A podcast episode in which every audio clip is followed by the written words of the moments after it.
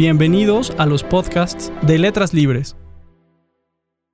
Autor de ensayos filosóficos y literarios, Alejandro Rossi fue, sobre todo al final de su vida, un exquisito narrador de cuentos y de una novela, Edén.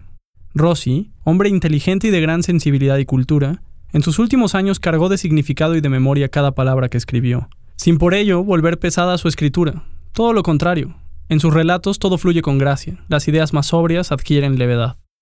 Bonomía y una ironía muy suave es lo que exhibe su prosa narrativa. Mi tío escribe una novela, texto de Alejandro Rossi que ahora presentamos, se mantuvo inédito durante años, reposando en los archivos del escritor fallecido en 2009. Probablemente haya sido escrito antes de su novela Edén, ya que en él explica la génesis de su entusiasmo por el género. Un entusiasmo que todos sus lectores compartimos. Tu tío escribe una novela. Me dijo mientras la mano, como si fuera un instrumento independiente, señalaba hacia los interiores indefinidos de la casa. Estábamos sentados en unas mecedoras de mimbre que se inclinaban demasiado. No tengas miedo, no se va a voltear. Bueno, si no te rías mucho. Todavía me acuerdo cuando Carlito rodó por el suelo sacudido por sus carcajadas de loco. Él era mucho más corto que tú, por supuesto. ¿Sabes cuándo fue eso? En el año 41 unos días después de que ustedes desembarcaron. No, tía. Fue en agosto del 42, en Puerto Cabello. Si tú lo dices. ¿Tú crees que importa mucho la diferencia de un año? A lo mejor, mi amor, tienes razón. Hay que ser precisos. Tu abuelo siempre nos repetía que entre todas, la precisión era la obligación de un hombre honrado. E-, es un decir. Pero también hay que reconocer que a veces es una delicia hablar sin fijarse en nada, sin buscar las palabras, sin miedo a equivocarse. Como cuando estás solo y empiezas a canturrear sin darte cuenta. ¿Tú no lo haces nunca? ¿Qué dijiste, tía? ¿Que mi tío escribe una novela? Sí, hombre. Se le ha metido en la cabeza que debe escribir una novela. Yo le pregunté con todo el respeto del mundo si a su edad no sería más conveniente escribir unas memorias. Me contestó que no, que eso olía a ministro retirado o embajador vanidoso. No sé, a mí las memorias me parecían como más apropiadas. ¿Me entiendes? Aunque después pensé que la vida de tu tío no había sido tan espectacular como para andar contándosela a toda la gente. A mí me parece que ciertas cosas solo deben decirse entre nosotros y que lo valioso está en reunirse con tus hermanos, con tus primos, con los amigos de siempre, cerrar la puerta y empezar a soltar el hilo. Eso me encanta. Entre nosotros todo se vuelve un gran chisme familiar. Pero del zaguán para afuera hay que tener mucho cuidado. Otro de los tantos consejos que daba gratis tu abuelo era eso de que no preguntes si no quieres que te pregunten. Mm, Dios mío, ¿cómo se ponía cuando algún despistado pretendía averiguar algo más o menos personal? La cara de Citron Press, decía mamá. Era verdad, como si le hubieran vaciado medio litro de limón en el estómago vacío. ¿Y ya le empezó, tía? Yo creo que sí. Se quedó callada mi tía Isabel. Yo miré el patio y vi que Nemencia, una de las inmortales tortugas de la casa, avanzaba hacia nosotros. ¿No te da la impresión, tía, de que las tortugas en realidad buscan algo? ¿Ya te descubrió la chiquita, negro? Nemencia es muy curiosa. No para nunca. Debe ser horrible, sin embargo, buscar una cosa y tardarte tanto. A mí se me olvidaría. Hace años se perdieron mis zarcillos que me había dejado Dolores. Eran bonitas sus perlitas con rubíes, aunque tal vez demasiado largos. Te sentías con dos badajos colgando en las orejas. No estaban en ninguna parte. Al principio volteé mi cuarto de cabeza porque me parecía una falta de educación con Dolores. Con tu tío hablaba de las perlitas, con la vieja Carmen hablaba de las perlitas, te lo confieso. Me entró un gran fastidio. Y lo que es peor, a los tres o cuatro días me sorprendí pensando en que las perlitas eran muy chiquitas y en aquel collar que Dolores le había regalado a Graciela, mi prima. No me gustó. Y tampoco me gustó que se me ocurrieran esas cosas. ¿Me entiendes? Le dije a tu tío que ya estaba harta de revolver ropa vieja y de encontrarme en cada gaveta recortes de periódicos viejos que a mí siempre me asustan, como si fueran amenazas o cartas raras que escondías hace mucho tiempo. Es probable que los rubíes todavía estén brillando en algún rincón de la casa, como los ojitos rojos de las ratas.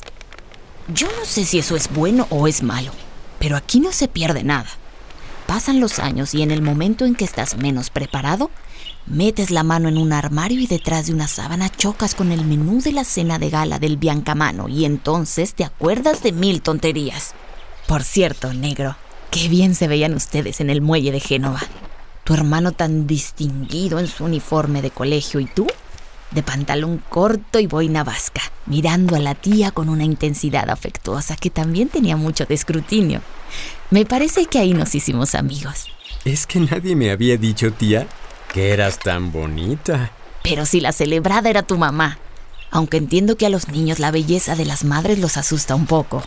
O ya están acostumbrados y, como a todos, les gusta lo ajeno. Oye, tía, ¿y cuándo empezó? Hace ocho meses. Estaba sentado aquí, en esa otra mecedora, antes de almorzar, una mañana lluviosa, con una humedad pegajosa. Una mañana, ¿cómo te diré? De cucarachas sueltas y de tropezones con Valeria, la muchachita que ayuda a Carmen. La vieja se quejaba porque no le habían traído el pescado y yo estaba preocupada por la venta de unas acciones. Me las había regalado tu abuelo, advirtiéndome que las guardara bien porque esas eran, como él decía, de las que no pasan. Yo sé que todo pasa, mi amor, y que las acciones son simplemente dinero. Pero de todas maneras me parecía como si estuviera empeñando unos pergaminos de familia. Cuando le llevé el vermut, él pronuncia la italiana, vermut. No sé por qué eso me hace reír. Me pidió que lo acompañara un rato. De inmediato me di cuenta de que algo le pasaba. Se movía con lentitud y me miraba con cara de jugador satisfecho. Pensé, ¿se habrá sacado la lotería? Todas las semanas compra un billete y repite la misma frase. Si alguien quiere ayudarme, ya sabe cómo. Pero la verdad es que a tu tío, aunque él diga lo contrario, nunca le ha importado el dinero. Juega por costumbre, como tomarse un cafecito después de almorzar. Según él, hay que estar preparado para el momento en que la fortuna dirija la mirada hacia esta casa yo le replico que la señora es ciega y él me aclara que eso es una metáfora para decir que no hay recetas para traerla, que nuestros actos no influyen en ella. Lo único que debemos hacer es tener siempre en el rincón derecho de la camisa el billete, bien doblado, del próximo sorteo. Cuando habla de la fortuna parece que la conociera. Algo así como un viejo amor de juventud.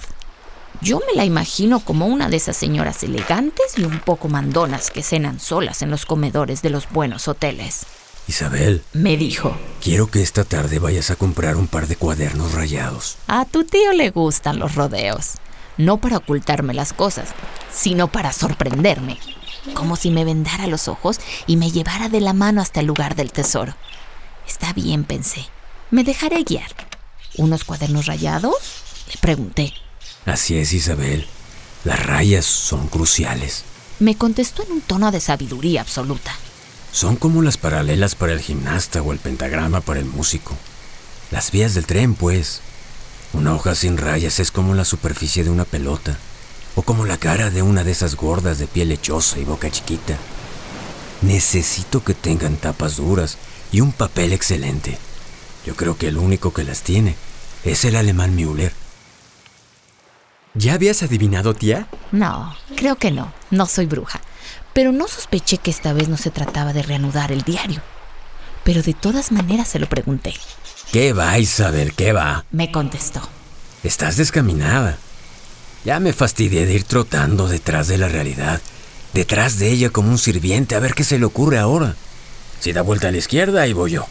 Si se queda quieta, ahí estoy yo sin hacer ruido, esperando que se mueva de nuevo. No aguanto más esa especie de obligación de reproducir día a día lo que pasa. ¿Qué es lo que puedo escribir en mi diario? Que se murió Ricardo. Eso lo sabe todo el mundo. Y sus hijos publicaron una esquela de media página en el periódico. Anotas con mucho detalle el juicio que le abrieron a Vicente por peculado. Toda la ciudad lo conoce, probablemente mejor que yo. Podría, eso sí, relacionar el robo con ciertas como humillaciones de la infancia de Vicente. Esa mezquindad de clase media que envenena el orgullo de un niño. Ese aire de injusticia histórica que flotaba en la casa. Hablaban demasiado de honra y de rectitud. Es como si fuesen disciplinas militares para dominar a los sinvergüenzas que les compraron la hacienda por cuatro centavos. Con el lenguaje de la virtud a Vicente, lo educaron para vengarse. En fin, esa es su vida. Y yo no soy ni un médico ni un sociólogo. Fue mi amigo hace muchísimos años, como 300, Isabel. Linda, sírveme otro vermouth. Se me quedó mirando. Se levantó y me dio un beso en la frente. Esa nariz tuya.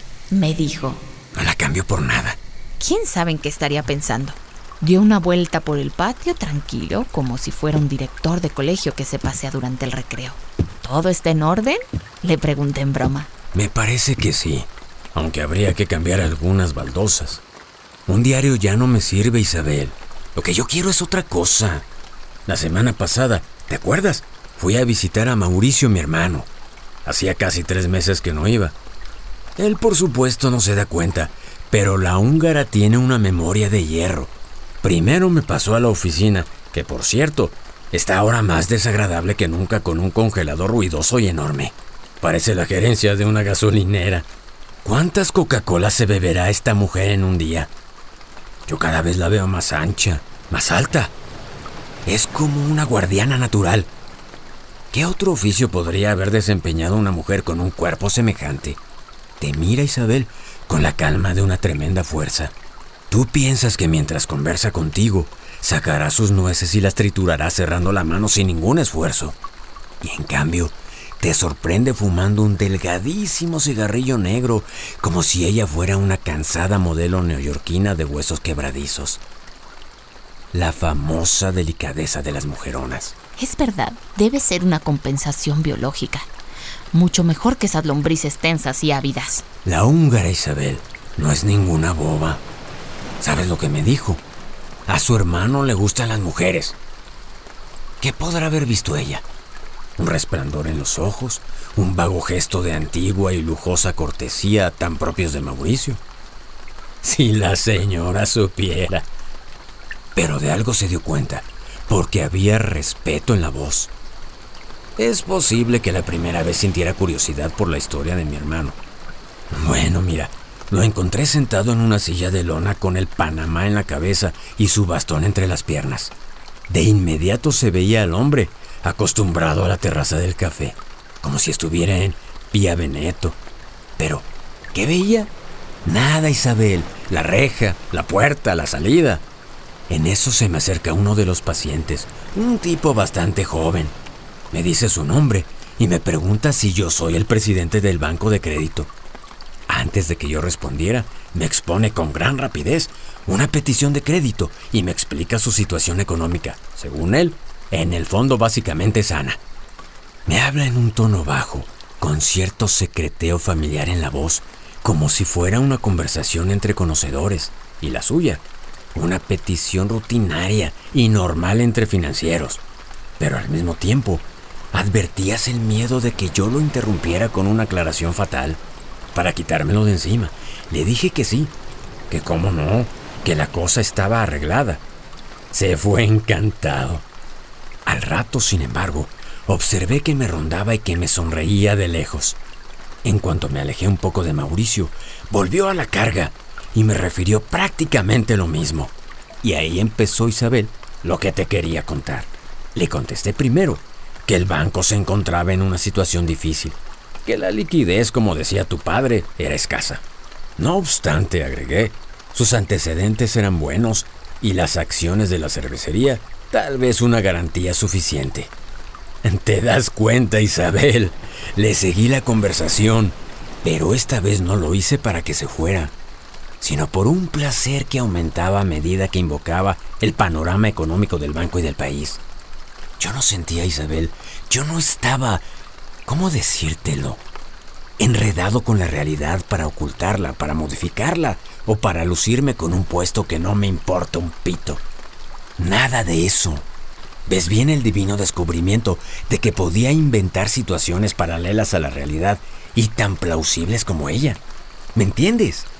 Como si existieran 10, 15, 20, 100 vidas posibles en las que yo podía entrar. La sensación maravillosa de que mientras sostuviera una de ellas en mi imaginación o en mis palabras, era tan real como la húngara, la vieja Carmen o este patio. Cuando le explicaba las estrecheces rituales del crédito bancario, yo era otro, ni mejor ni peor, otro. El lenguaje, Isabel, era como ajeno a mí, libre, novedoso, sin reflejos de mi vida. Te confieso que en esas ocasiones en que hablas con extraños en un tren, en un hotel, en un restaurante, había presentido la posibilidad de lanzarme por otra pista. Por cierto, después me pregunté, ¿de dónde había sacado tantos datos sobre la situación bancaria nacional?